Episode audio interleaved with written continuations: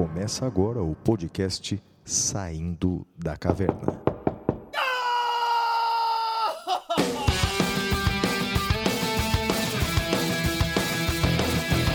Com Guilherme Madeira, Fala galera, sejam bem-vindos, sejam bem-vindas. Flávio Martins, Salve, salve galera, muito bem-vindos, muito bem-vindas a mais um episódio do Saindo da Caverna, episódio número 42, Retrocessos Democráticos. Eu sou Guilherme Madeira e junto com meu amigo Flávio Martins, vamos acompanhá-los por este episódio. E aí, Flavião? Bem, Madeira, eu estou melhor do que você, pe- pe- pela, pela aparência das coisas, não é, rapaz? Porque soube que durante a semana você caiu na rua, machucou o ombro, rapaz. Como é que você tá? Atualiza aí pra nós, seu boletim médico, cara. Olha, Flávio, eu, dizem que, que velhinho só morre de, de queda ou de desinteria, né? No, no meu caso, foi uma queda muito feia. Eu estava correndo, eh, final de dia lindo, era uma terça-feira, eh, e, e é como eu falei no, no Instagram, né? O sol se pondo, o vento ventando e eu caindo. Flávio, eu estava numa descida, estava dando um pique, Uh, e estava na calçada porque ali não tinha ciclofaixa. Tropecei e, e fui voando pelo chão e coloquei o braço para me proteger. Né? E a hora que eu coloquei o braço, teve algum tranco no meu braço, no meu ombro direito, e eu machuquei um, um negócio chamado glenoide. E foi uma lesão séria, viu, Flávio? Uh, e é tão séria que uh, um dos médicos com os quais eu já me consultei falou: olha, eu não sei se vale a pena operar, porque uh, o custo-benefício é pequeno, você vai ficar com restrição de movimento no braço, vai ficar com dor para o resto da vida. Então, não sei se vale a pena operar. Hoje eu estou indo no, no, no segundo médico para ver quais são as minhas opções. E é isso, é uma dor horrível que eu não recomendo a quase ninguém, não desejo a quase ninguém, Flávio. E Madeira, é, boa recuperação pra você. Tomara que esse primeiro diagnóstico aí realmente seja refutado pelo próximo. Tomara que, que, que, que realmente você possa, de alguma forma ou de outra, com fisioterapia ou cirurgia, que você fique bom. É a nossa torcida e com certeza é a torcida de todos os ouvintes aí, Madeira. Valeu, Olha, Flavião. Os ouvintes podem entrar em contato conosco pelo nosso e-mail, que é o podcast arroba professorflaviomartins.com.br. Repita, olha, eu tô tão, tô tão esquecido do, do. Eu tô tomando um remédio, só pro ouvinte saber, chama Miozan. Flávio, eu, eu te perguntei isso em off, mas vale no, no, no, no ao vivo. Você já tomou Miozan, Flávio? Não tomei não, Madeira. Flávio, você toma, se desmaia de sono, você fica assim. É uma coisa, olha, horrível para quem uh, uh, não gosta de, de, de medicação para dormir. É horrível, Flávio. Miozan. É, e. É, pois é, Madeira, são, são, são, é, é o preço aí da, da, da, da enfermidade, não é? Então vamos de Mas novo, então- vamos de novo. Repita. Então, ó, Isso, podcast arroba professorflaviomartins.com.br. Você pode também entrar em contato conosco pelas redes sociais. Os endereços do Madeira, tanto no Twitter quanto no Instagram, é arroba madeira10. E os meus endereços, tanto no Twitter quanto no Instagram, é arroba siga o Flávio. E aí, Madeira, eu separei algumas mensagens eh, essa semana. Eu separei um número mais eh, reduzido de mensagens em respeito aí ao seu à sua enfermidade, porque eu sei que você está com dor, então hoje nós vamos ser um pouquinho mais curtinhos aqui em respeito à saúde do nosso co-apresentador aqui. Muito obrigado, primeira- Flávio. A da primeira mensagem enviada é do Rafael Kenji Yamaguchi.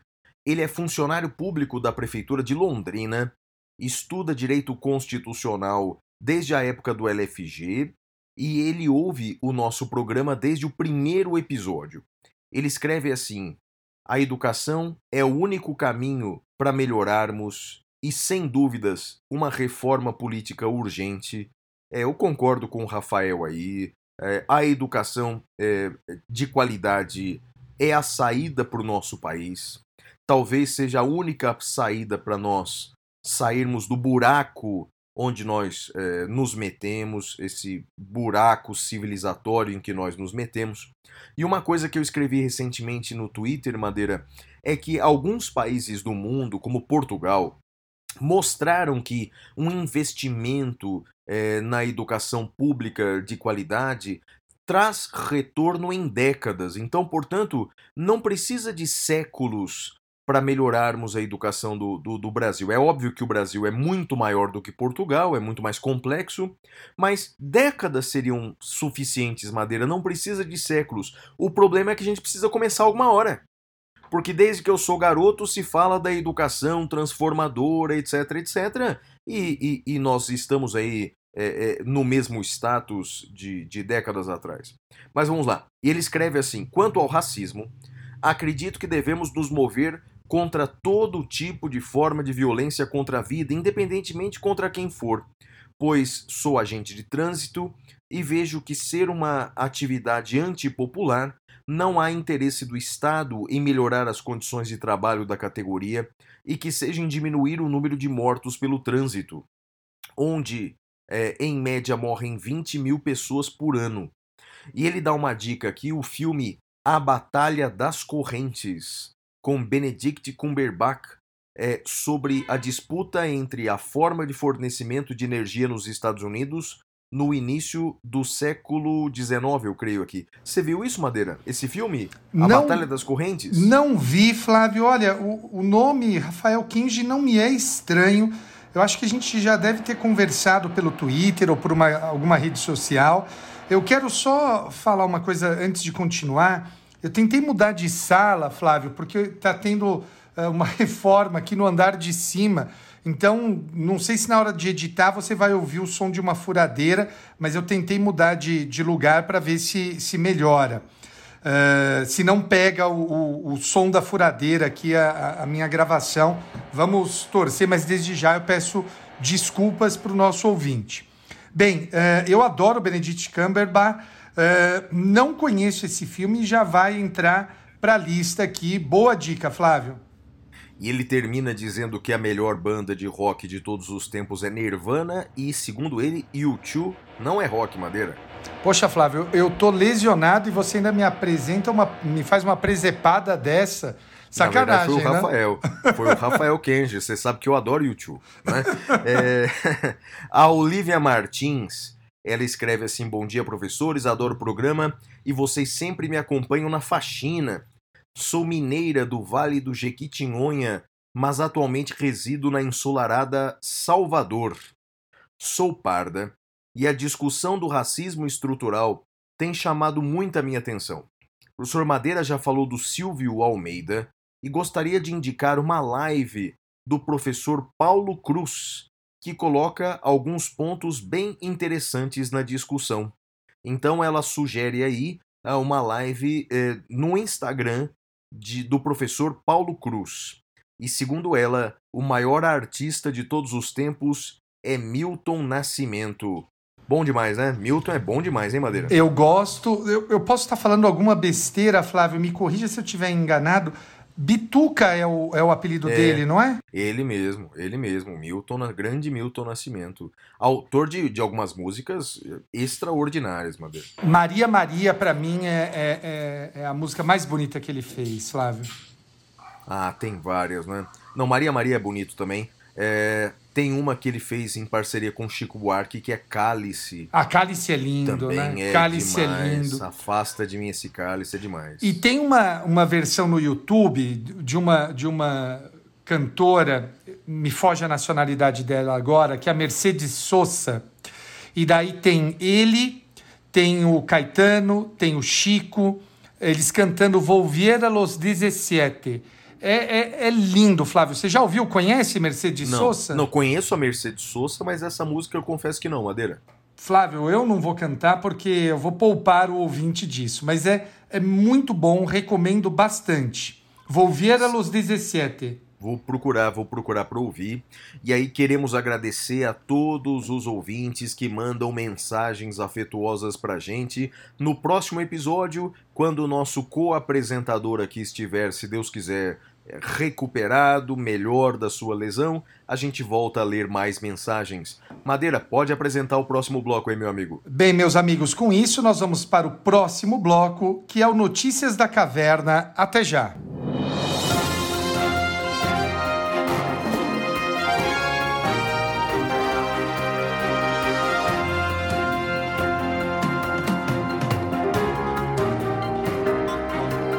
Notícias da Caverna. Bem, Madeira, a primeira notícia da semana, a primeira notícia da caverna é a seguinte: Procurador-Geral da República, senhor Augusto Aras, ele se manifestou como representante do Ministério Público, ele se manifestou no curso das ADIs 6587, ADI para o nosso ouvinte que não é do direito, ação direta de inconstitucionalidade 6587 6586, que o Supremo vai examinar num futuro próximo sobre a possível obrigatoriedade de vacina, da vacinação. Bem, Madeira, ele se manifestou dizendo que é possível o Estado, é possível o Estado decidir pela obrigatoriedade ou não da vacina, e segundo ele, é, essa decisão pode ser da União, a União pode determinar, por meio aí do Ministério da Saúde, pode determinar a obrigatoriedade ou não da vacina, e segundo ele, os estados também podem, de acordo com as peculiaridades do estado Madeira. Então, portanto, é, o Supremo decidirá nas próximas semanas sobre esse tema, mas o PGR, Augusto Aras, já se manifestou nesse sentido. Bem, Madeira, deixa eu dar um meu palpite, depois eu quero ouvir o seu palpite aqui. Nós até já falamos sobre essa questão em episódio anterior, e então vamos lá para o nosso ponto de vista. É, pode sim o Estado é, considerar a vacinação obrigatória. Então é, é uma possibilidade, isso não seria inconstitucional. Até porque o artigo 5 inciso 2 da Constituição, que trata do princípio da legalidade, diz que ninguém é obrigado a fazer ou não fazer alguma coisa senão em virtude de lei. E de fato, Madeira, a lei do coronavírus já prevê que, dentre as medidas que o Estado pode impor, está a vacinação obrigatória. Então, portanto, se o governo federal considerar a vacinação obrigatória, isso não será nenhuma inconstitucionalidade, não será. Né? Lembro que a vacinação ela já é obrigatória em algumas situações, como por exemplo, uh, no caso de crianças e adolescentes. Os pais têm o dever de vacinar os seus filhos. Não cabe às crianças nem aos adolescentes decidir se serão vacinadas ou não. Isso é um absurdo. Então a vacinação para eles já é obrigatória e será obrigatória no caso aí da COVID-19. Quanto aos adultos maiores e capazes, de fato, a decisão cabe ao governo federal. O presidente da República já se manifestou inúmeras vezes e novamente se manifestou essa semana na live semanal que ele faz nas redes sociais que a vacinação, segundo o governo federal, vai ser facultativa, não será obrigatória. E ele disse uma outra coisa, Madeira. Ele disse que não vai se vacinar. Ele disse que não vai se vacinar. Eu tenho acompanhado, Madeira, vários países da Europa divulgando já o seu plano de vacinação. A França já divulgou e outros países da Europa também têm divulgado. E em todos esses países, o que eu tenho visto, Madeira, é que a vacinação será facultativa em todos eles. Né? Então a vacinação não será compulsória em, em, nos países da Europa que já divulgaram seu plano de vacinação. O que eu vejo é uma diferença entre esses países da Europa e o Brasil. É que não tenho visto na Europa uma campanha de autoridades públicas contra a vacinação ou seja, uma propagação por parte das autoridades públicas dos possíveis riscos da vacinação. Aqui no Brasil, o presidente até já disse numa entrevista que para ele seria melhor investir em remédios do que em vacina. Ele já disse, não é? E, e, e, ele já cogitou aí os riscos de uma vacina dependendo da sua nacionalidade.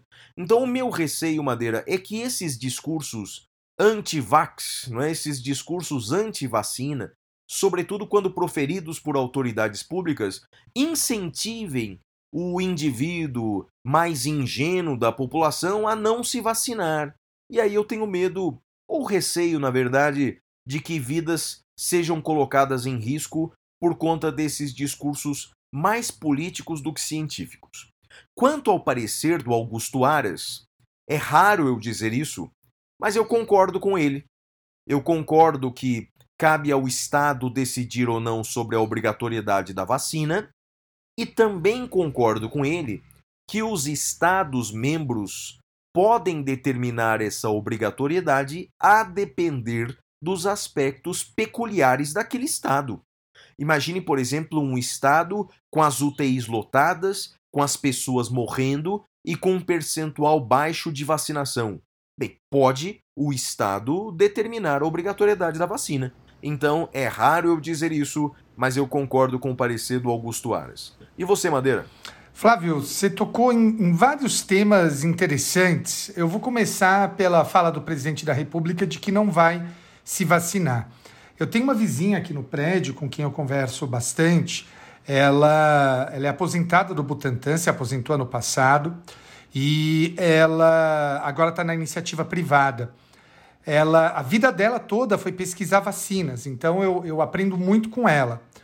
E uma das coisas que ela me explicou é que ainda não se sabe ao certo qual o efeito da vacina, seja ela qual for, para aquele que já teve a doença.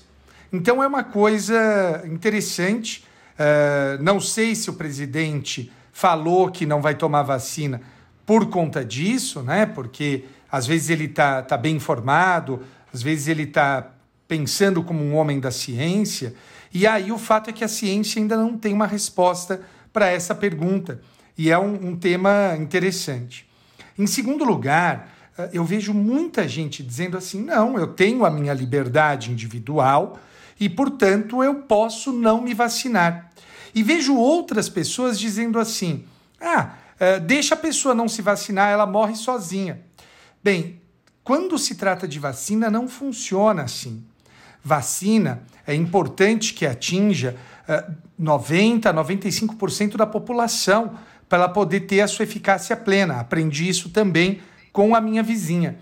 E o fato é que, mais do que nunca, a gente precisa da ideia da vida em comunidade, da vida em sociedade. Quando as pessoas se vacinam, elas se vacinam por si, e também pelos seus filhos e também pelos outros. Uh, eu lembro que eu disse, acho que em um episódio passado, que a gente revisitaria a revolta da vacina, né? E é uma tristeza, é uma tristeza ver como a ignorância tomou conta, né? Tomou conta de todos nós. Eu costumo dizer que a cegueira de Saramago, né? Para quem leu o ensaio sobre a cegueira do José Saramago, sabe do que eu estou falando. E em terceiro lugar, Flávio, eu tenho uma dúvida que eu não sei se você vai saber responder. A gente tem, tem visto, né, o Supremo deu aquela decisão dizendo que a política pública uh, deveria ser compartilhada, a política na luta contra o coronavírus. Agora, vamos imaginar esse caso da vacina. Vamos imaginar que o presidente não, não diga da obrigatoriedade, o governador diga que é obrigatório e o prefeito de um determinado município diga que não é. O que prevalece, Flávio? Basta que um dos três determine a obrigatoriedade que vai ser obrigatório ou não? Bem, Madeira, nesse parecer do Augusto Aras, ele é, afirmou que, no entender dele, os municípios não teriam essa liberdade. Hum. Então, na verdade, ele só falou de União e Estados, ele falou que não caberia aos municípios disciplinar sobre a obrigatoriedade da vacina. Bem, isso aí é só um parecer do Ministério Público. Né? Claro, né? Quem claro. de fato vai decidir isso é o Supremo Tribunal Federal. Se o Supremo co concordar com Augusto Aras, vai ser uma decisão da União, que nós já sabemos qual vai ser. A União optará pela não obrigatoriedade da vacina e aí os estados poderiam considerar a vacinação obrigatória ou não. Mas tem um, um alerta aqui, Madeira. Ontem, uma deputada estadual aqui de São Paulo, que é inclusive da área do direito, ela fez uma postagem nas redes sociais indignada com o parecer do Augusto Aras, dizendo assim: então quer dizer que agentes da saúde vão invadir as casas das pessoas com uma seringa nas mãos? Olha, Madeira, eu até fiz uma ironia é, no Twitter com essa postagem da deputada, respondendo assim: Senhora deputada, nas eleições o voto é obrigatório. Quando uma pessoa não vota, será que funcionários da Justiça Eleitoral entram nas casas com a urna eletrônica nas mãos aos gritos? Obviamente que não. Quer dizer, considerar o voto obrigatório, se uma pessoa não votar, ela tem algumas implicações nisso. Ela paga uma multa, ela é, está impedida de obter passaporte, prestar concurso público, etc. Então, a, a... e com relação à vacinação obrigatória, vai ser por aí, Madeira. Então, quer dizer, a, não é que pessoa, agentes de saúde pública com seringa nas mãos vão amarrar as pessoas e, e, e aplicar a vacina à força. É óbvio que não. Não sejamos ingênuos, não é? Na verdade, as obrigações vão ser a aplicação de uma multa ou consequências civis. Consequências civis. Não é? uma desinformação, Madeira, chamar a vacinação de obrigatória e imaginar que as pessoas serão amarradas e, e, submetidas à vacina. É, é, uma desinformação, parece que deliberada, né, Madeira? Flávio, uh, uh, essa deputada já fez mais de uma vez postagens nesse sentido e a impressão que eu tenho é que ela efetivamente deve achar isso, né? Porque uh, certamente ela já foi informada que obrigatoriedade não quer dizer aquela, aquela dúvida dela, ou então é apenas uh, discurso político, torço aí para que uh, ela seja adequadamente esclarecida sobre esse ponto. Flávio. É, Madeira, vamos torcer pela ingenuidade, né? E não pela disfarçatez. Madeira, vai aí na, na sua próxima notícia. Flávio, eu trago uma notícia muito interessante, que é o seguinte: presidente do STJ trabalha junto ao Senado Federal pela aprovação da PEC da relevância. O presidente do STJ e do Conselho de Justiça Federal, ministro Humberto Martins, afirmou nesta quarta-feira que está trabalhando pela aprovação, ainda em 2020 ou no início do ano legislativo de 2021, da chamada PEC da relevância, uma das bandeiras de sua gestão. A declaração ocorreu durante a palestra proferida pelo ministro por videoconferência no curso Tutela Jurisdicional e Solução de Conflitos em uma Perspectiva Comparada Europa-Brasil. Flávio, a ideia dessa PEC da relevância é criar um filtro para que o STJ só julgue em recurso especial as causas que tiverem relevância, mais ou menos na mesma forma da repercussão geral. Eu acho, Flávio, uma medida importante, sim, para o STJ, mas é aquela coisa, né, Flávio? É, os ministros do STJ também devem estar dispostos a usarem essa limitação e não uh, de uma maneira concreta, de uma maneira racional. E além disso, além disso, para mim o mais importante é preciso que se criem mecanismos de controle da obrigatoriedade de se seguir os precedentes. Eu não sei se a gente já discutiu isso aqui, eu sou amplamente favorável a que sejam seguidos os precedentes de maneira obrigatória por juízes e tribunais.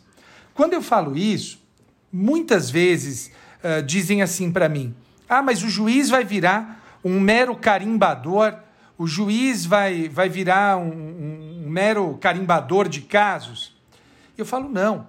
O papel do juiz é identificar se naquele caso se aplica o precedente e, aplicando, aplicá-lo à espécie. E caso não se aplique, dar a justiça do caso concreto que ele melhor entender. Então, eu, eu não vejo como uma diminuição do papel do juiz. mas como uma racionalização. Mas tem uma coisa, Flávio.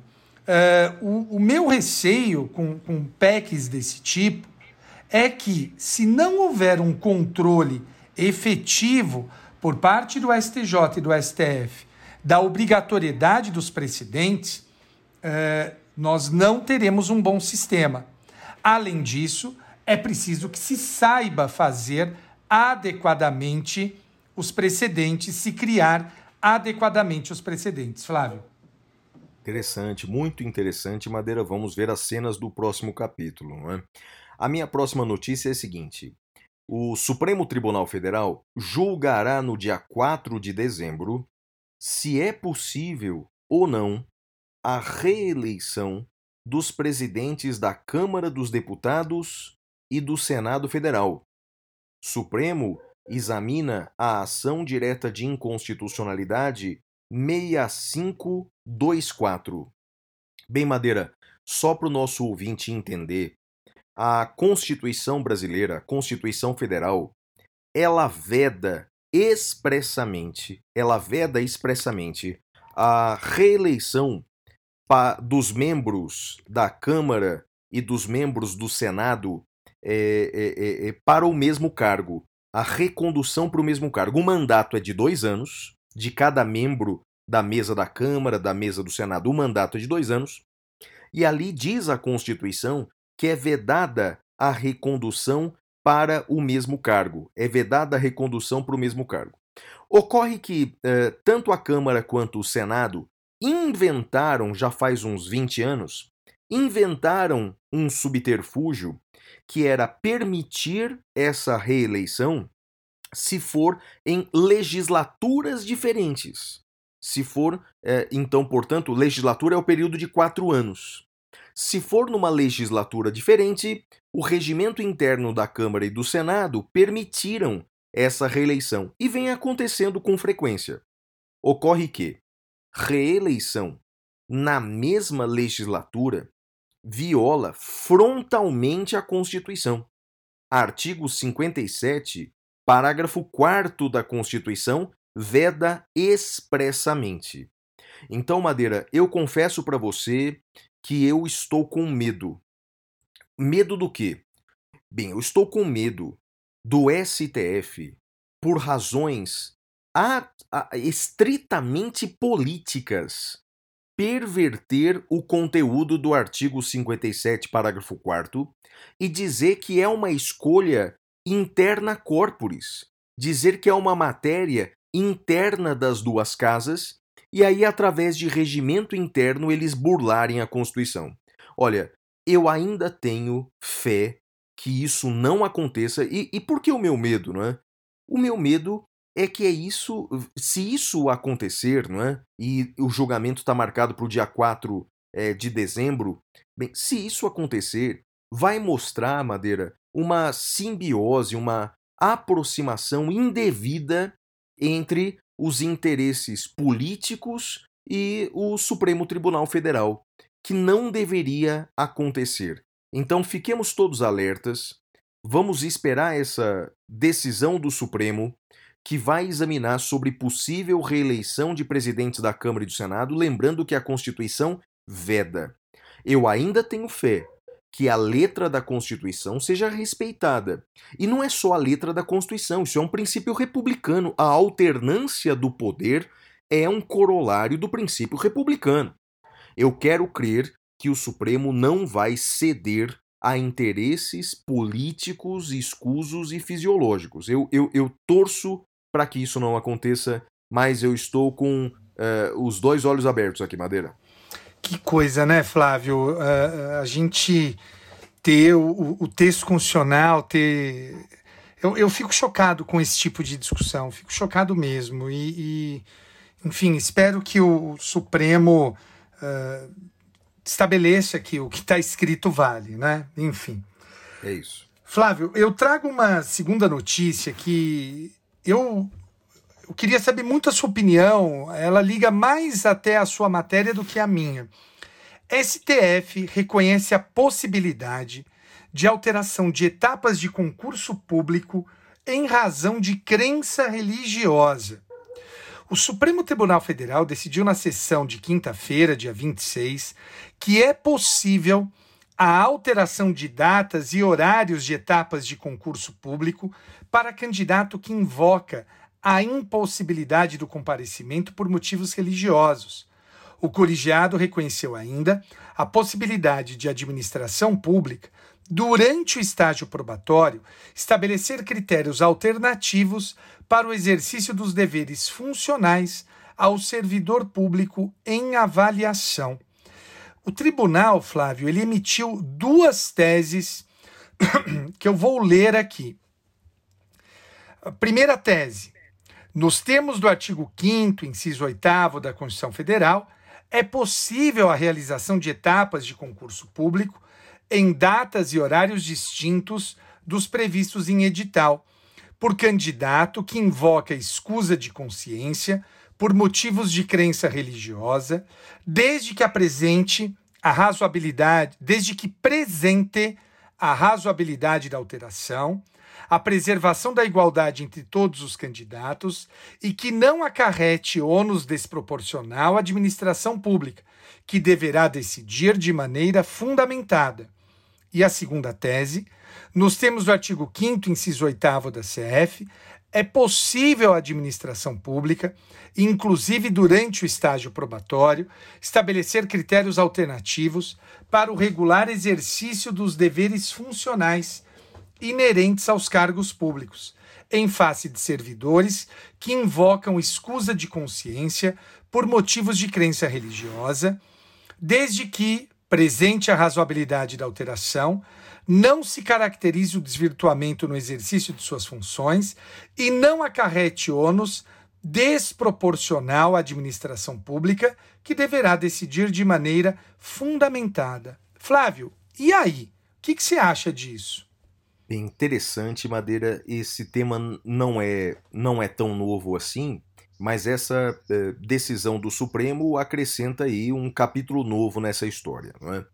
Bem, estamos diante aí do conflito entre dois uh, direitos e dois princípios uh, constitucionais. De um lado, o princípio da igualdade, portanto, todos são iguais perante a lei e a administração deve tratar todos igualmente, mas do outro lado também o direito à liberdade de crença e com os corolários daí decorrentes, é, que justifica a chamada escusa de consciência, que está no artigo 5, inciso 8 da Constituição, de que ninguém vai ser privado dos seus direitos por conta da sua convicção religiosa. Bem, quanto aos concursos públicos, não, é? É, não existe uma lei disciplinando esse tema específico. Desde 2019, Madeira, existe uma lei tratando desse assunto é, nas escolas, nas universidades, por exemplo. É? Então, segundo a lei, se o estudante, ele por crença religiosa, não pode participar das atividades acadêmicas num determinado dia da semana, é dever do estabelecimento de ensino, Madeira, aplicar avaliações alternativas. Então, por exemplo, sexta-feira à noite. Ele não pode assistir aulas ou fazer provas na sexta-feira à noite ou no sábado. É dever da escola aplicar a ele a atividades alternativas. Isso é um dever previsto em lei, não é? Então, portanto, está na lei. No caso dos concursos públicos, não está na lei. É, não tem uma lei federal. O que acontece é que nós tínhamos e ainda temos no Brasil algumas leis estaduais falando disso, não é? Então, por exemplo, tem é, lei estadual dizendo que se o concurso, por exemplo, for no sábado, é? no sábado de manhã e algumas religiões não podem participar, não pode praticar atos é, nos sábados até o pôr do sol, o candidato ele fica numa sala reservada, já ele entra de manhã, fica numa sala reservada e quando o sol se põe, ele faz a prova. Então, quer dizer, é a mesma prova aplicada para todos os candidatos. Então, tem alguns estados que tratam disso. Essa decisão do STF me parece bastante coerente, Madeira. Me parece bastante coerente. Dizendo assim: olha, é, em regra, deve-se tutelar a igualdade. E só será possível alterar uh, a realização de alguma etapa de um concurso público para aquele candidato, se isso for razoável, se não ferir a igualdade e se não for oneroso para a administração pública. Vou dar um exemplo, Madeira. Imagine uma prova oral daquele candidato que foi marcada por uma sexta-feira, no final da tarde, uma sexta-feira à noite. E vamos supor que a religião daquele candidato não permita. Bem, me parece razoável adiar aquela data, substituir aquela data.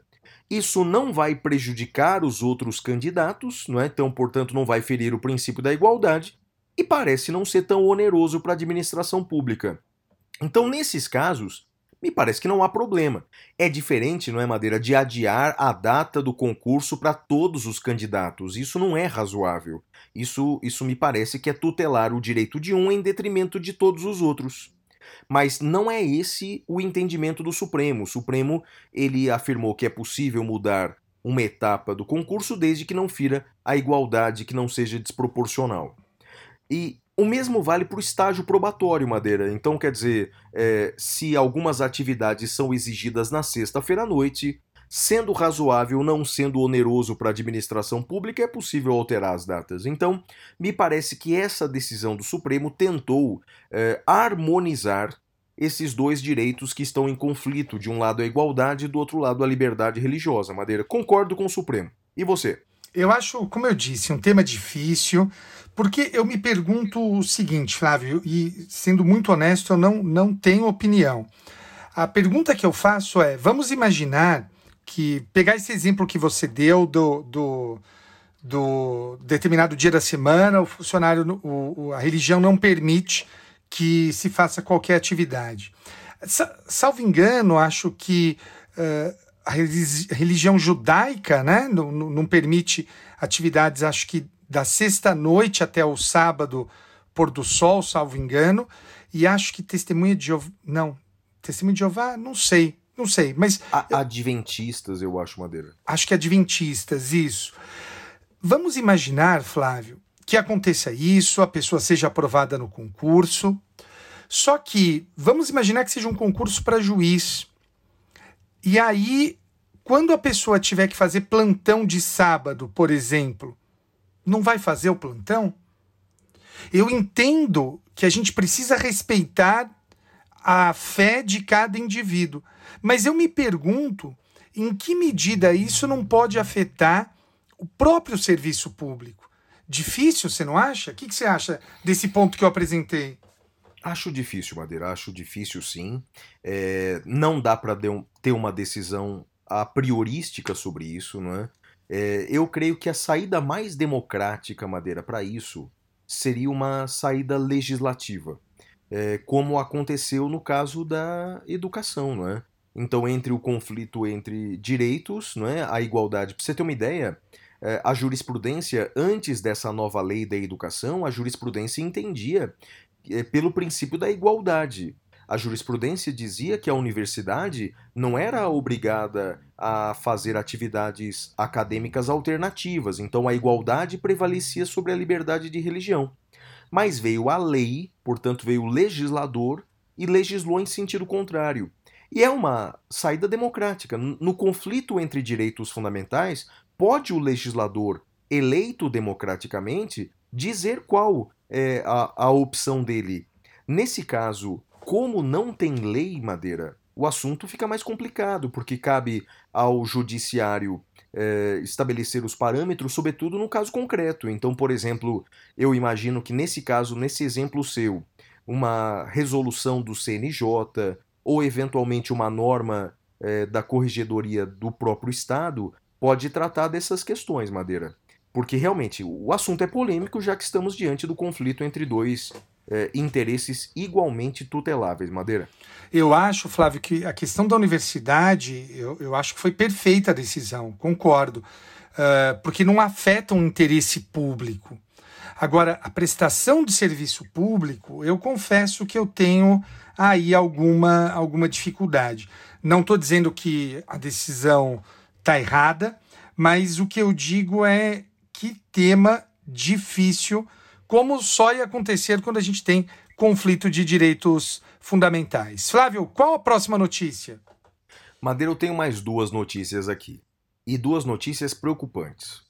A primeira delas é a seguinte: presidente da República dos Estados Unidos, Donald Trump, concedeu indulto presidencial ao seu ex-assessor Michael Flynn, que admitiu ter mentido ao FBI é, naquele caso de suspeita de interferência russa nas eleições dos Estados Unidos. Então, o presidente concedeu indulto presidencial para uma pessoa. Bem, isso aqui no Brasil nós chamamos de graça, não é? O indulto individual nós chamamos de graça. Isso não é inédito nos Estados Unidos, o perdão concedido a algumas pessoas específicas, o próprio presidente Trump chegou a fazer isso em anos anteriores, mas o caso mais famoso da história dos Estados Unidos foi quando Richard Nixon, o ex-presidente, renunciou e o então vice-presidente, que se tornara presidente, Gerald Ford, concedeu indulto a Richard Nixon por seus possíveis crimes. Bem, Madeira, qual é a minha preocupação?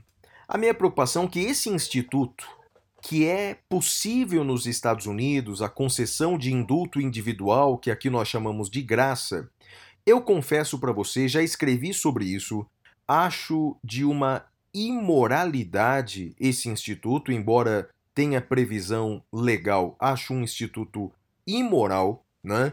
É, injusto e imoral. Esse instituto também existe no Brasil. O meu receio, Madeira, é que essa moda pegue. Né? A tradição no Brasil republicano é a concessão de indulto coletivo. Indulto coletivo presidente costuma fazer, os presidentes costumam fazer ao final do ano um indulto presidencial chamado indulto de Natal, em que beneficia alguns condenados que preenchem certos requisitos. No ano passado, 2019, o presidente Bolsonaro inovou e aplicou esse indulto de Natal somente a dois casos: a condenados portadores de deficiências ou com enfermidades graves, e aí a maior novidade, é, condenados policiais que praticaram, é, que foram condenados por excesso, por, por erro de tipo, por excesso é, no, no, nos seus crimes. É, então, Madeira, bem, é, também é de uma constitucionalidade bastante duvidosa, mas me parece que é, constitucional essa figura, a Constituição dá ao presidente esse poder. O meu receio, Madeira, é que no futuro o presidente possa indultar algumas pessoas específicas, como faz Donald Trump, e eu não duvido de indultar seu próprio filho, Madeira. Tenho esse receio de que essa moda norte-americana cruze a linha do Equador, Madeira? Flávio, eu estava ouvindo aqui você falar e me parece né, que o, o problema não é o instituto em si. O problema é o mau uso que se faz do instituto. Salvo engano, e, e eu posso. Então, presuma o, o, nosso ouvinte que eu posso estar errado na minha, na minha informação, mas salvo engano da minha parte, o, o indulto que fora dado ao, ao presidente Richard Nixon fazia parte de um acordo para que ele pudesse ter, uh, uh, para que ele pudesse renunciar. Então, olha, você renuncia, presidente, e a gente uh, negocia aqui um indulto com você. Então, às vezes, eu acho que as mais variadas razões podem eventualmente justificar um indulto como esse caso que eu mencionei uh, do presidente. Agora, por outro lado, por outro lado, uh, a questão que se coloca e que me parece extremamente importante é saber casos como esse do, do, do Trump ou casos como você levantou, né, de uh, o presidente indultar seu filho, aí é o mau uso do instituto. Então, eu acho que a gente tem que ficar atento. Eu não, eu, eu discordo de você, eu não vejo o Instituto como em si imoral, porque eu acho que pode haver razões de Estado que justifiquem essa conduta, mas o seu mau uso, sim, né, a depender do caso concreto. Flávio. Entendo, Madeira, entendo. Nesse ponto nós divergimos. Eu até vejo que muitas vezes o indulto ele é utilizado como uma política pública carcerária. Ah, sim, é? o coletivo, é, mas no, você está falando do individual. É, não, eu sei, mas é, é, que eu questiono toda a modalidade de indulto, viu, Madeira? Ah, é? Eu, é, eu não vejo, não vejo com bons olhos o indulto, não, infelizmente. Embora consiga ver um aspecto bom nesse indulto, não é? É, é, um lado positivo, me parece que o lado negativo que eu vejo no indulto, por exemplo, o indulto dado pelo ex-presidente Michel Temer, chegou até a ser suspenso pelo STF num determinado momento. Ah, a gente discutiu indulto, muito sobre isso é, na sala dos é. professores. Eu discordo é. plenamente de você. Então, o indulto é, concedido pelo Michel Temer foi tão amplo, tão amplo, que beneficiou praticamente todos os condenados por crime de corrupção no Brasil. Então, quer dizer, foi um indulto que beneficiou largamente é, políticos brasileiros processados e condenados por corrupção. O fato é que o STF decidiu, eu concordo com o Supremo, que não cabe ao Supremo apreciar a conveniência ou não do indulto. Sim. O presidente tem essa liberdade. Ah, então a gente concorda, Flávio. Eu concordo com o Supremo, eu discordo é do indulto, Madeira. Não, eu bem, discordo do bem. Instituto do Indulto, não é? que não é um instituto novo. Veja, por exemplo, o indulto concedido a Barrabás, não é? então, portanto, Sim, não é um instituto boa. nada novo. Boa. Não é um instituto. É verdade, não é um instituto nada novo. É que eu sou contra desde os tempos de Barrabás, Madeira. Mas vamos lá. E tem uma outra notícia aqui, Madeira, que é triste, rapaz. Essa é triste, Madeira. O Brasil foi condenado pela nona vez pela Corte Interamericana de Direitos Humanos. Agora, a condenação foi agora em outubro de 2020. É, a tragédia, aconteceu uma tragédia na cidade de Santo Antônio de Jesus, na Bahia. A decisão é, foi proferida agora em 2020. Nessa decisão, a Corte Interamericana ela condenou o Brasil por esse caso que trata de uma explosão é, em uma fábrica de explosivos nessa cidade da Bahia, que deu ensejo à morte de dezenas de pessoas, na maioria mulheres e crianças. Né? Bem, o Brasil foi condenado por violação dos direitos das vítimas por não fiscalizar aquele local e por não garantir às vítimas o acesso efetivo à justiça. Né? É, é, o, o, Brasil foi condenado a pagar 50 mil dólares em favor de cada uma das vítimas é, falecidas, mas é a nona vez, Madeira, que o Brasil é condenado pela Corte Interamericana de Direitos Humanos. Me parece que essa condenação o Brasil vai cumprir, porque tem uma situação que é mais gravosa ainda, você sabe disso, é, talvez seja tema para um próximo episódio, para um outro episódio nosso, é que já houve condenações da Corte Interamericana que o Brasil não cumpriu, Madeira. Isso é mais grave ainda do que as condenações que o Brasil cumpriu. Mas é triste ver o Brasil sendo condenado pela nona vez pela Corte Interamericana de Direitos Humanos, Madeira.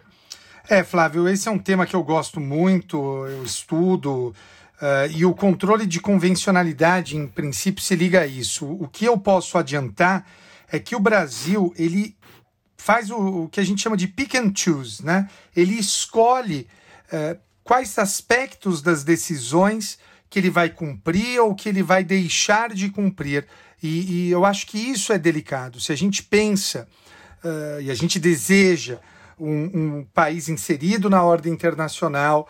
Eh, é importante que se cumpram as decisões de tribunais internacionais de direitos humanos sem que haja essa escolha. Ah, esse daqui eu vou cumprir, esse daqui eu não vou cumprir. E, e bom, tem mais alguma coisa, Flávio? Não, Madeira, agora vamos lá para o próximo bloco, meu amigo. E agora vamos para o tema cavernoso dessa semana, que vai ser conduzido pelo Flávio Retrocessos democráticos. Uh. Temas cavernosos.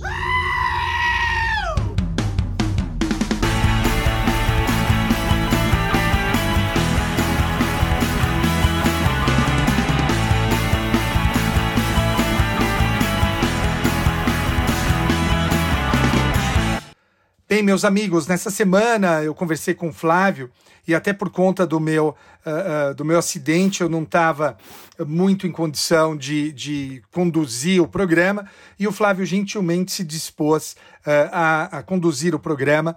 E esse programa, esse episódio, tema cavernoso dessa semana, é um tema muito interessante. É um tema que eu estou ansioso para ouvir o Flávio, que é o tema dos retrocessos democráticos.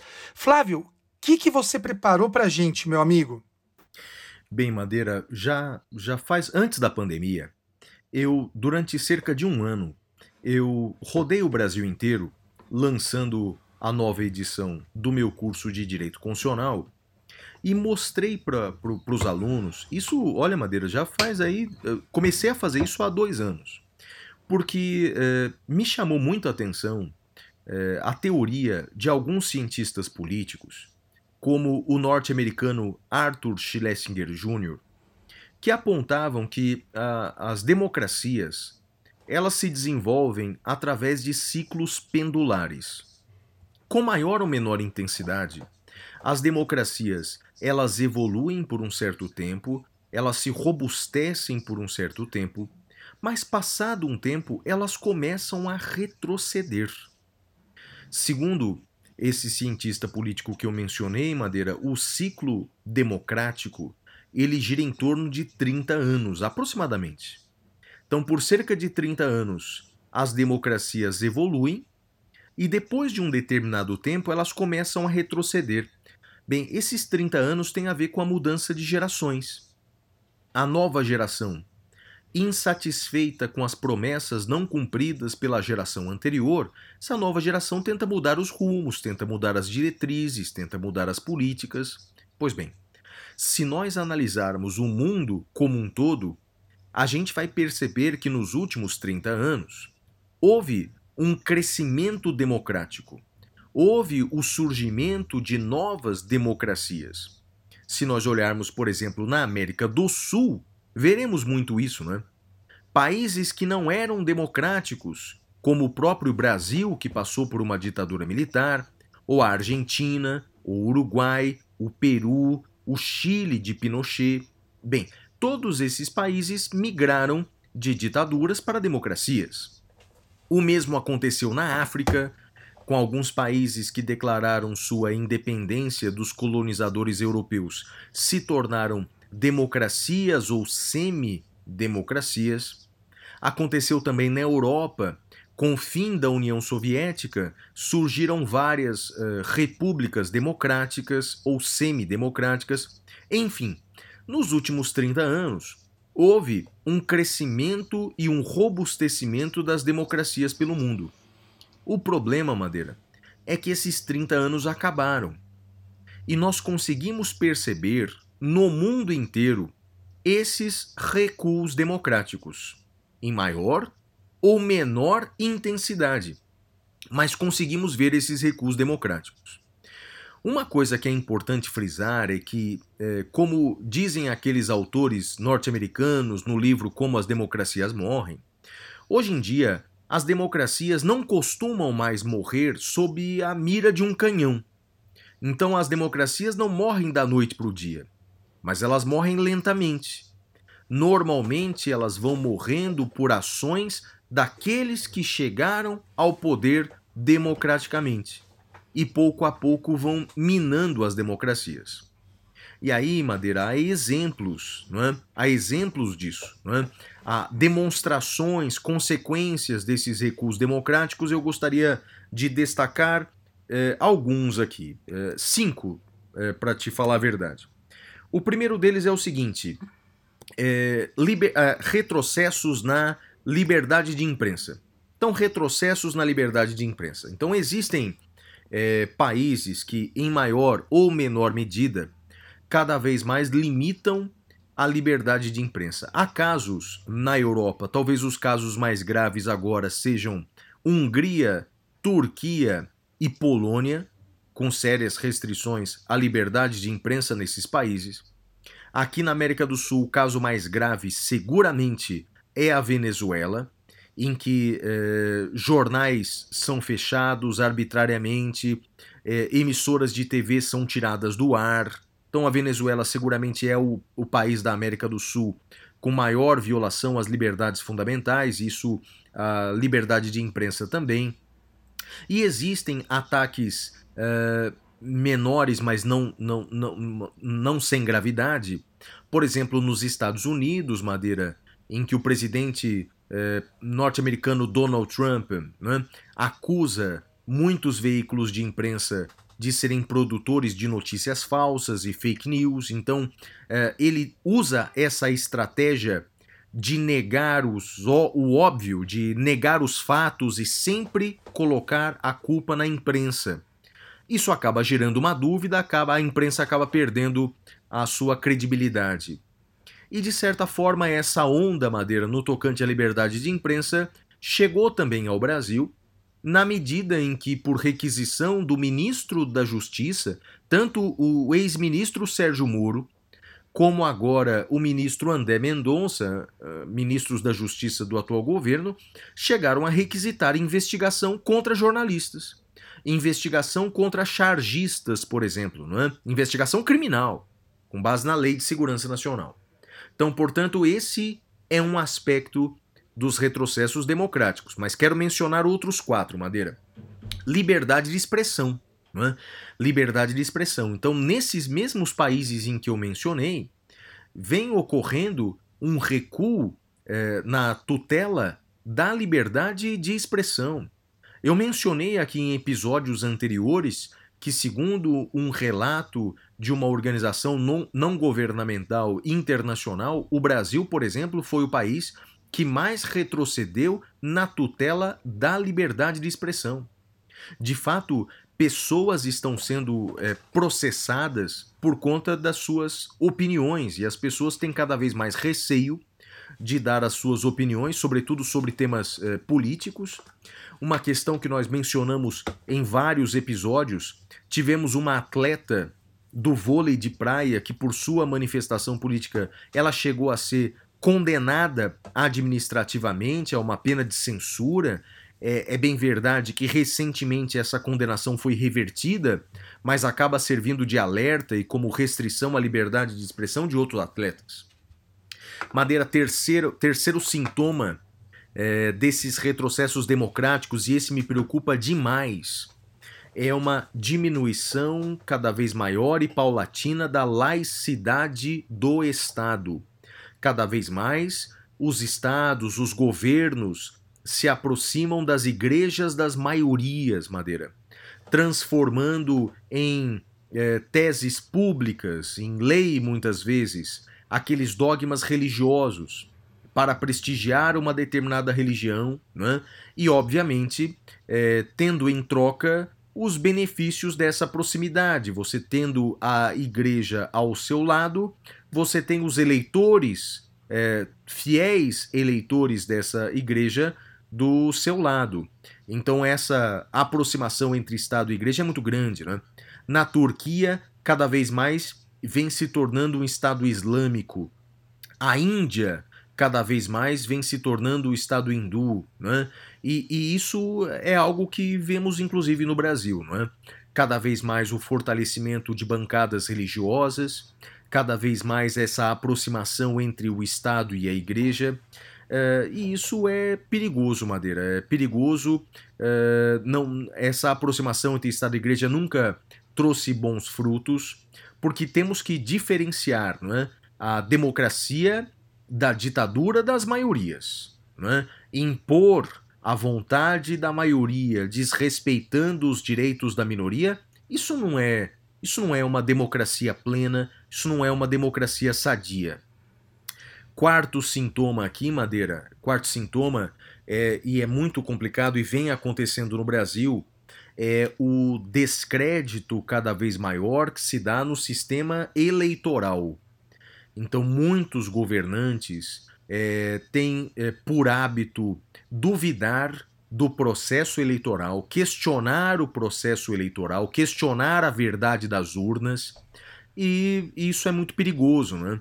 É, era comum aqui na América do Sul isso acontecer, esses discursos aqui na América do Sul são comuns, e agora surpreendeu o mundo inteiro esse discurso nos Estados Unidos, é? O presidente Donald Trump, ele reiteradamente afirma que as eleições foram fraudulentas. Ontem ele fez, eh, estamos gravando numa sexta-feira, na quinta-feira ontem, ele escreveu um tweet dizendo assim: Eu tenho a comprovação de que essa eleição foi fraudulenta, porque é plenamente impossível que John Biden tenha 80 milhões de votos. Veja, Madeira, eh, isso não tem nenhuma base, quer dizer, é, não tem nenhuma prova. Os escritórios de advocacia que foram contratados pelo Trump, quase todos desistiram. E é questão de tempo sair o resultado final das eleições. Mas uh, essa dúvida sobre a lisura das eleições, é, talvez o Trump tenha vencido. E muitos norte-americanos e até brasileiros, né? E até brasileiros acreditam mesmo que as eleições norte-americanas foram fraudadas. Então isso é um risco que se tem, pouco a pouco vai minando a saúde democrática. E por fim, Madeira, o último sintoma que é muito perigoso é o chamado constitucionalismo abusivo, que já foi tema de um episódio nosso, se não me engano, o episódio 2 ou 3, não é? do nosso podcast, no começo ainda do ano. Né? E esse constitucionalismo abusivo vem se agravando, que é mudar a Constituição a seu critério para beneficiar os detentores do poder. Isso pode acontecer no Brasil daqui a algumas duas semanas, quando o Supremo pode interpretar ser possível a reeleição dos presidentes da Câmara e do Senado, o que seria um absurdo. Isso seria uma demonstração de constitucionalismo abusivo. Uma outra coisa que vem acontecendo no mundo e pode acontecer até nos Estados Unidos, Madeira, é mudar a Constituição para alterar a composição da Corte Constitucional. Uhum. Os americanos chamam isso de Court Packing Plane. Então, seria, traduzindo ao pé da letra, um plano de empacotamento da corte. Não é? Isso aconteceu na Polônia, isso aconteceu na Bolívia, aconteceu na Venezuela. Já sugeriram de fazer no Brasil, de mudar o número de ministros do STF para assim poder se nomear vários ministros, uh, digamos assim, mais alinhados ao governo. E até o presidente eleito Joe Biden não refutou essa ideia disso nos Estados Unidos. Mudar a Constituição americana ampliando o número de ministros da Suprema Corte para assim poder nomear mais ministros democratas. Flávio, amigos... já mudaram a idade de aposentadoria dos ministros para tirar o direito de uma presidenta eleita indicar ministro, né?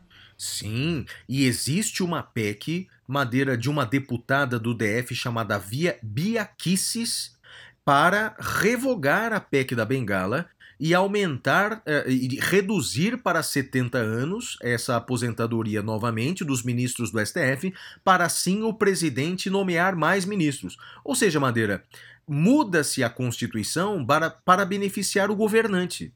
Isso é constitucionalismo abusivo, é uma coisa que vem acontecendo no mundo inteiro. Então, Madeira, eu dei aqui, olha, cinco sintomas desses retrocessos democráticos. Agora, então, a situação é muito complicada, né? As democracias estão retrocedendo pouco a pouco no mundo inteiro. Agora, a dúvida é o que fazer? Bem, Madeira, não tem saídas fáceis, não é?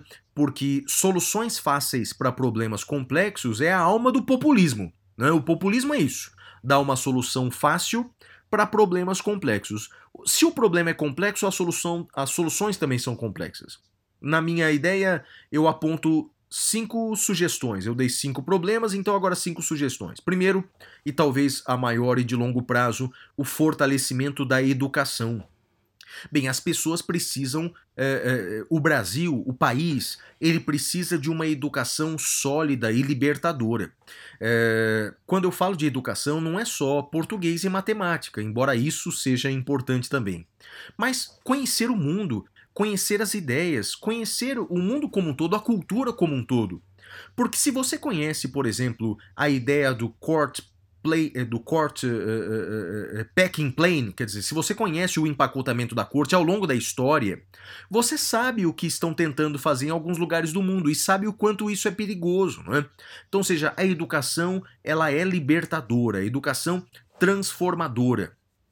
E aí, Madeira, eu fiz uma crítica recente a, a, a, a alguns juízes eh, de Pernambuco que fizeram uma carta reclamando de cursos sobre racismo.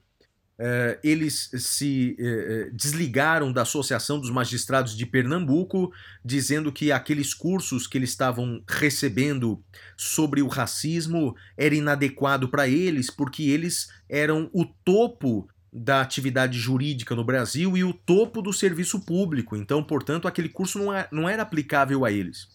Eu critiquei aquela declaração, fiquei muito triste com ela, dizendo que esse é o preço que nós pagamos por séculos de descaso à educação. Um, um internauta me disse, mas, mas eles têm educação, eles são juízes. É, o problema é, é aquela frase de um educador que você, Madeira, já citou algumas vezes aqui no, no podcast. Né? Quando a educação não é libertadora, o sonho do oprimido é tornar-se o novo opressor. Então, quer dizer, precisamos mesmo de uma educação plena, de uma educação libertadora, de uma educação de qualidade, uma educação integral, inclusive, não é? Então, educação, essa é, é a primeira saída. Flávio, deixa eu Se... só fazer um, uma intervenção aqui. Uh, eu acho que um, um, dos grandes méritos das redes sociais uh, e da ida de alguns atores do sistema de justiça para as redes sociais foi justamente mostrar que uh, cultura e educação são coisas diferentes do que o conhecimento técnico. Então, quando a gente vê determinados atores do sistema de justiça e suas postagens e sua postura nas redes sociais, nós percebemos claramente isso. Conhecimento técnico é uma coisa. O conhecimento exigido para se passar em um concurso público, ele é uma coisa. Isso não significa que a pessoa que passou no concurso público ela tem a cultura, ela tem a educação. Essa pessoa, ela tem conhecimento técnico, ela sabe passar na prova, ela conhece o que é exigido para passar na prova. Dizer que ela tem educação é uma confusão que nós não devemos fazer, Flávio. Totalmente de acordo, Madeira, totalmente de acordo. A segunda saída aí que eu apresento, a segunda solução, o segundo remédio né, contra os retrocessos democráticos é o aumento do conhecimento e da educação sobre a Constituição. Né? E, e acrescento um terceiro, a democracia. É valorizar a Constituição e valorizar a democracia conhecer os valores constitucionais e conhecer os valores democráticos. As pessoas precisam ter apreço por esses valores constitucionais e democráticos. Por isso que eu defendo, Madeira, a alteração da lei para que o ensino da Constituição ele ocorra já nas escolas, já é, na, na, na, no currículo é, do, do ensino básico, do ensino fundamental. As crianças precisam conhecer os valores constitucionais e democráticos.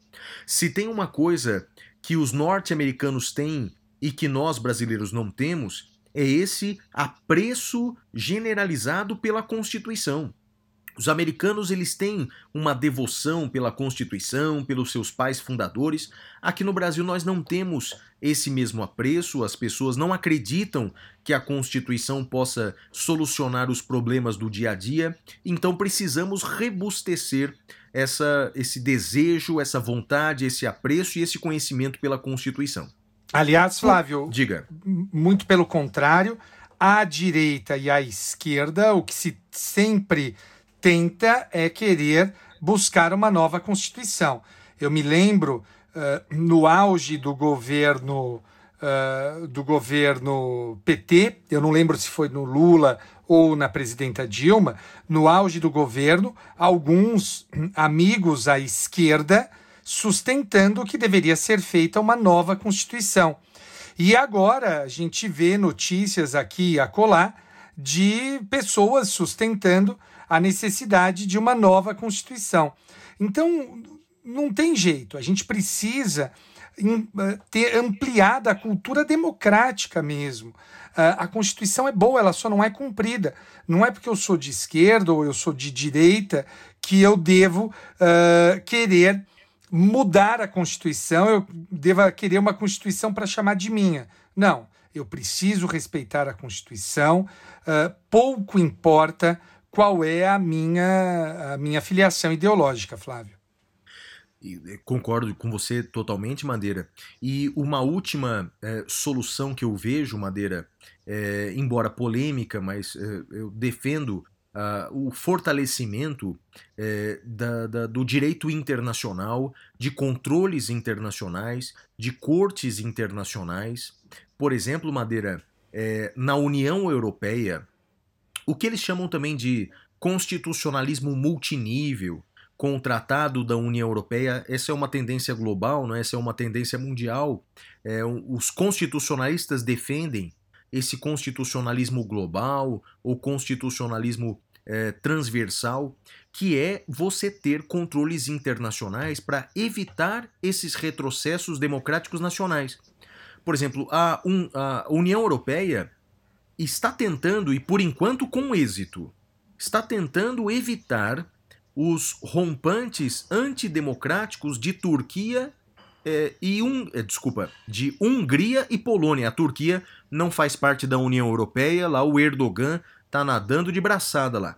Mas na Polônia e na Hungria, que fazem parte da União Europeia, a União Europeia está condenando esses países por conta de alguns dos seus retrocessos democráticos. Então, essa é uma alternativa que infelizmente ainda nós não temos na América efetivamente. Veja a Venezuela com seus retrocessos democráticos. Não há controles eh, internacionais capazes de evitar esses retrocessos. Eu entendo que o fortalecimento dessas cortes internacionais, que o fortalecimento do direito internacional pode ser uma das alternativas para se evitar esses retrocessos que o mundo está vivendo, Madeira. Muito, muito interessante. Essa questão do controle internacional é um tema também que me é muito caro. Eu participei de um congresso internacional, Flávio, em que eu debati com um dos ministros da Suprema Corte italiana justamente sobre essa questão do, do princípio da legalidade, qual é o papel da legalidade uh, em um sistema multinível. E, e eles estão uh, numa discussão tão diferente da nossa, Flávio, mas tão diferente, porque lá eles discutem qual é o princípio da reserva legal, o papel do princípio da reserva legal, tendo em vista essa questão multinível. E aqui a gente ainda discute cumprimento de decisão da corte, né? Da Corte Interamericana. Então, são perspectivas bem diferentes mesmo. Infelizmente, né, Madeira? Infelizmente, nós estamos literalmente nesse assunto, nós estamos ainda no século passado, discutindo soberania, é, e, e, apenas e tão somente a soberania, e com os olhos é, fechados para que o que a Europa nessa novidade poderia nos apresentar de bom, não é, Madeira? Mas é isso, meu amigo, que o futuro seja melhor do que o presente e pode apresentar o próximo bloco, Madeira. Muito bem, vamos agora para o próximo bloco, que é o Pintura Rupestre. Até já!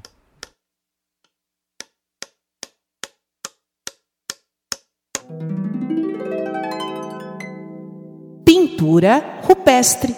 Uau!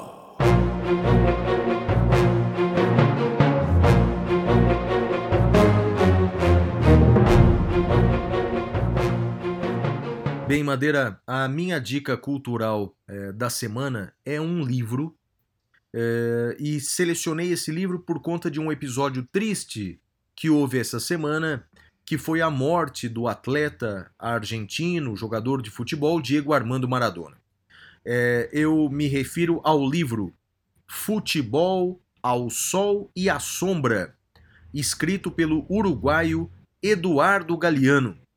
Amamos Galeano neste podcast, só para deixar sem, claro para o nosso ouvinte. Sem, sem, dúvida alguma, na minha opinião, o maior escritor uruguaio, Eduardo, um dos maiores escritores de todos os tempos, não só do Uruguai, mas de todo o mundo, Eduardo Galeano, de uma sensibilidade incrível.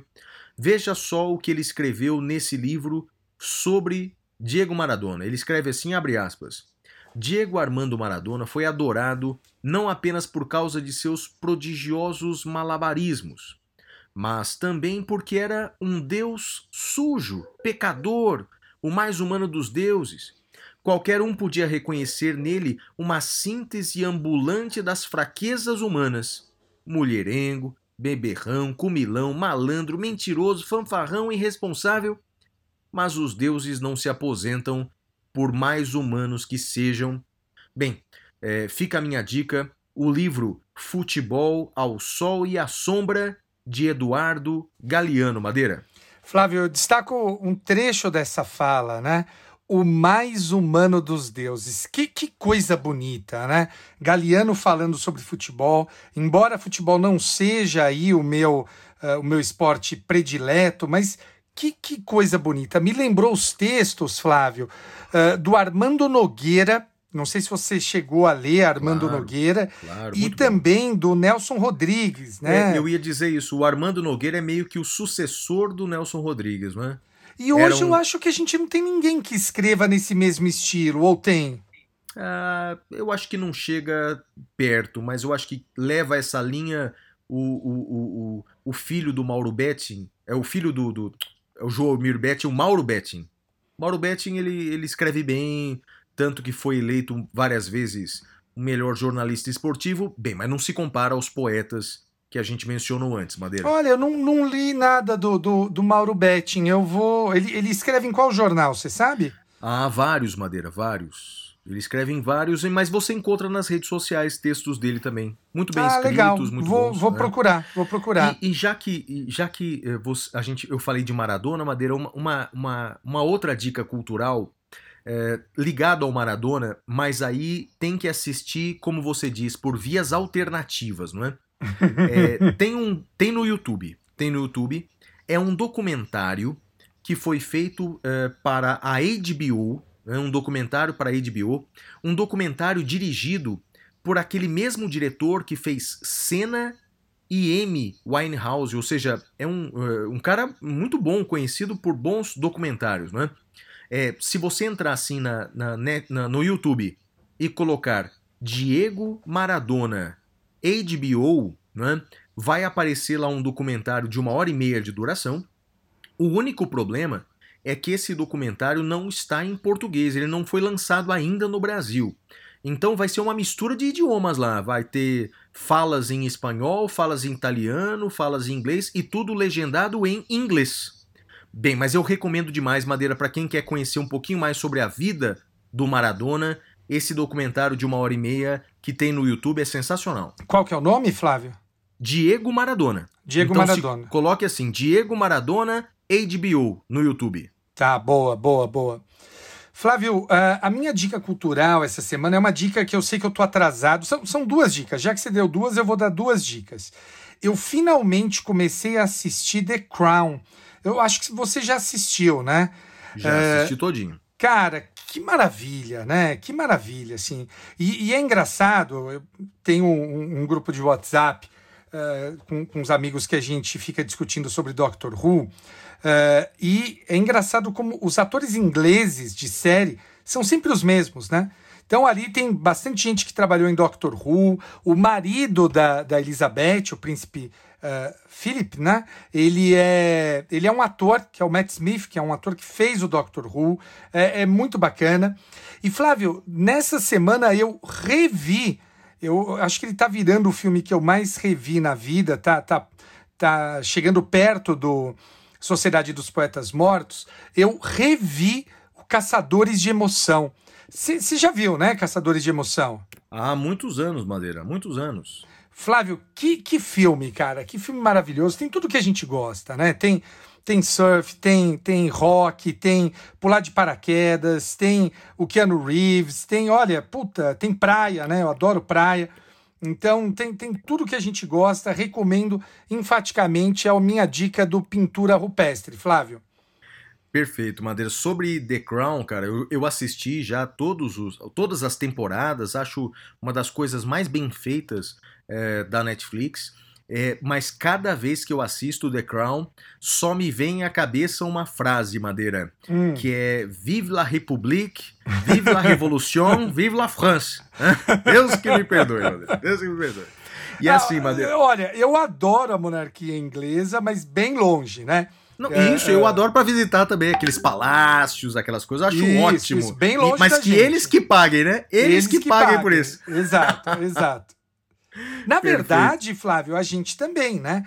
Porque eu lembro que, que eu estava lá em janeiro com a Milena Uh, e a gente foi visitar London Tower e o dinheiro vai para a rainha, né? Parte do dinheiro é, ali vai para a rainha. É, eu também já visitei lá. É, é pois é, mas para custear aquela família real tem que ter muito dinheiro, né? Tem que ter muito dinheiro. Não é o nosso caso, né? não, não é não, Madeira. Apresenta o próximo bloco aí, meu amigo. Muito bem, meus amigos, e agora nós vamos ao próximo bloco, que é o prêmio Capitão Caverna. É a hora do prêmio Capitão Caverna!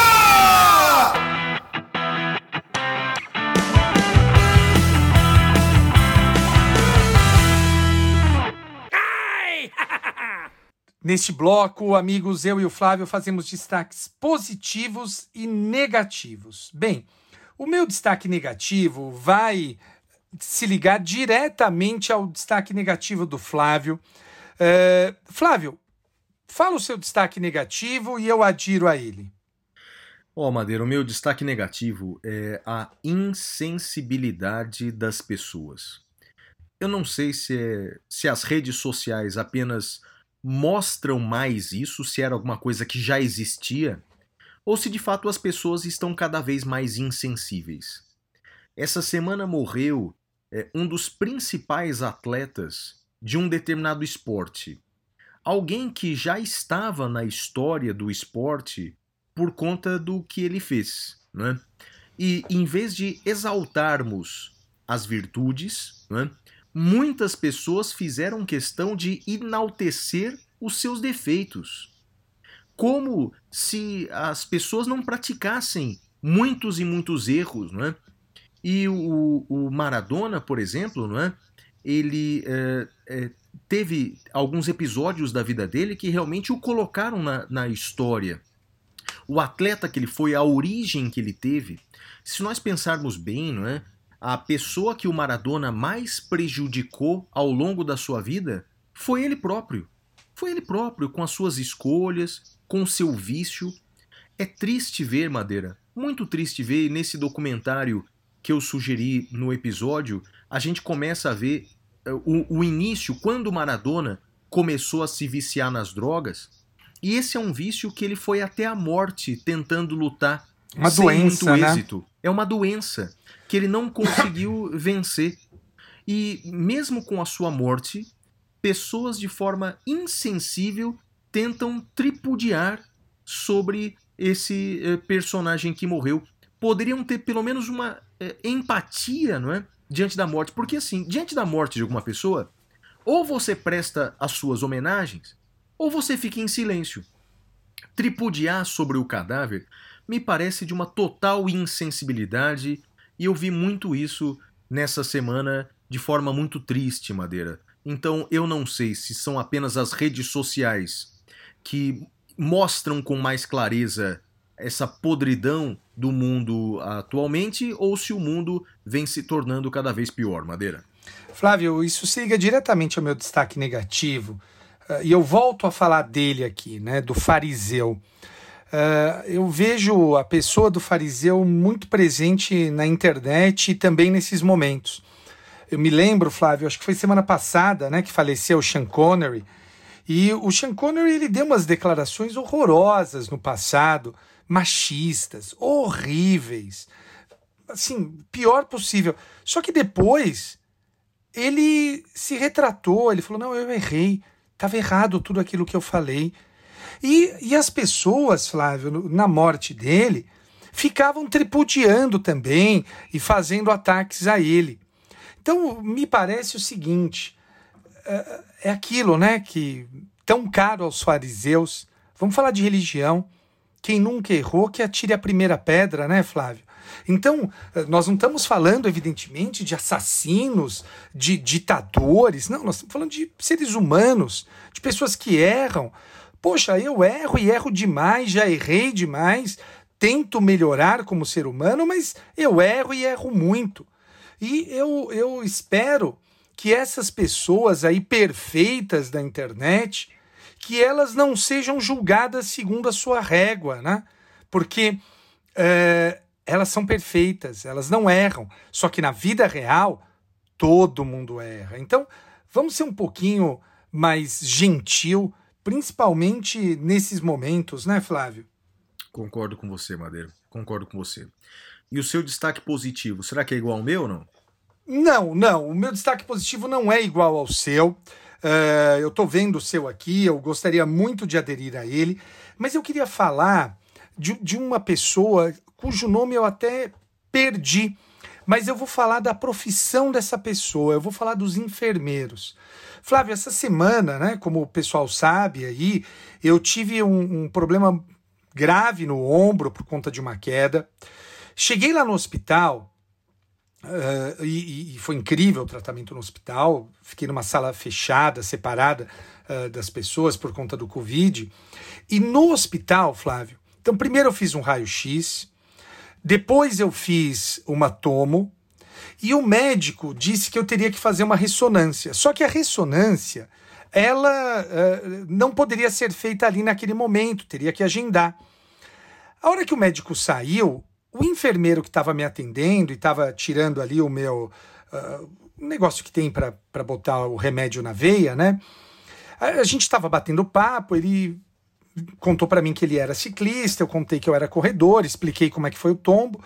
E daí ele olhou para mim e falou assim: "Você tem que fazer uma uma tomo, né?" Eu falei: "Tenho, eu vou ter que ligar". Ele falou: "Me dá o seu pedido". Ele pegou o meu pedido, ligou na minha frente para o setor, falou: "Olha, eu tô com um caso aqui, eh, não é urgente, mas tem como colocar um encaixe?" E Flávio, tinha e me encaixaram e eu fiz a tomo rapidinho. A tomo não, a ressonância. Então, assim, eu queria agradecer uh, e louvar uh, essa categoria profissional que muitas vezes é invisível, né? Os enfermeiros. Cara, enfermeiro é foda. Enfermeiro, com, com perdão do meu francês, enfermeiro é foda. Parabéns a todos os enfermeiros e, e, e saibam da importância de vocês nas nossas vidas. Bem, Madeira, e o meu destaque positivo da semana é uma homenagem para esse atleta que morreu essa semana, é Diego Armando Maradona. O, o, o Maradona é o personagem central de um episódio que, na minha opinião, é o episódio mais marcante da história. Eu estou até procurando comprar um livro, mas não encontro de jeito nenhum aqui no Brasil. Só vou conseguir comprar na Argentina o, porque é um livro argentino chamado El Partido del Siglo, part, a partida do século. Se refere ao jogo na Copa do Mundo de 1986, a Copa do Mundo entre Argentina e Inglaterra. Bem, é, quatro anos antes, a Argentina foi derrotada de forma humilhante na Guerra das, na Guerra das, das Malvinas, as Ilhas Malvinas, que os ingleses chamam de Falkland Island, né? É, os argentinos foram derrotados, então humilhados, e quatro anos depois tiveram a oportunidade de jogar uma partida na Copa do Mundo de 1986. E Maradona comeu a bola. Aquela partida ela tem muitos episódios pitorescos, não apenas o gol de mão do Maradona, que ele disse que era a mão de Deus, la mano de Deus, né? como também o uniforme da Argentina que teve que ser comprado às pressas nas ruas do México, Madeira, olha essa, porque hum. tiveram que trocar o uniforme e tava um calor insuportável, a, o uniforme tradicional deles era quente demais, eles tiveram que comprar ali de forma improvisada os uniformes para jogar aquela partida. Bem, o Maradona é um personagem é, incrível no esporte, porque ele é de, um, de uma região extremamente pobre de Buenos Aires e o futebol lhe deu tudo. Né? A bola deu tudo que ele, ele conseguiu. Ele era um gênio com a bola nos pés, ele era realmente, segundo alguns, o, o maior futebolista de todos os tempos e para é, a maioria é o segundo é, depois de Pelé. Mas o que o Maradona fez no, no esporte era algo incrível. E, e como disse Eduardo Galeano, né? A gente se reconhece por conta dos defeitos do Maradona. E era uma pessoa cheia de defeitos, era uma pessoa cheia. É, é, é, era, não era um atleta como, como a maioria de nós, não era perfeito como todos nós, realmente deixa uma lacuna. Eu só lamento tanto né, que ele teve uma vida muito triste, ele teve uma vida muito errática. é, longe do esporte, uma, uma doença muito grave, muito grave, e fica aí o alerta para todos, respeitemos os drogaditos, respeitemos aí os viciados em substâncias entorpecentes, porque é uma doença muito triste que afeta não só a pessoa e a família. Mas fica a minha homenagem a Diego Armando Maradona. Realmente não é à toa que, mesmo numa pandemia, é, ele reuniu milhões de pessoas nas ruas de Buenos Aires para fazer a última homenagem, Madeira. Eu estava olhando aqui na Amazon, Flávio, fui ver se tinha para eu comprar para você. É do Andrés Burgo, né? Exatamente, mas não vende no Brasil, Madeira. Não vende, não vende. É. Mas o Flávio, você não tem conta na Amazon uh, uh, de outros países? Porque o que, que eu faço? Eu tenho uma Ah, vou conta. ter que na... fazer isso. É, eu tenho uma conta na Amazon nos Estados Unidos, uma na Itália, uma na Alemanha e uma na Inglaterra. Hum. Daí, quando eu quero comprar, eu entro por lá, compro e mando pro Brasil. Vou ter que fazer isso, Madeira. Vou fazer isso. É, boa é. ideia, boa ideia. Vou Faz fazer isso. isso. faz isso. Vou fazer isso. Porque tem na Amazon da Espanha. Isso eu vi. Vou tentar comprar. Se você não conseguir, me fala que eu entro por uma da- das minhas contas e tento comprar. Valeu, Madeira. Valeu mesmo. Beleza? Valeu, cara. Flavião, acabou, né, parceiro? É isso aí, episódio 42, meu amigo. Melhoras pra você. Valeu. Gente, um, queria mandar um beijo e um abraço pro meu pai, pra minha mãe e pra você. E pra Xuxa e pro Madeira, que se restabeleça aí do seu ombro. Melhoras, meu amigo. Valeu, gente. Tchau, tchau. Tchau.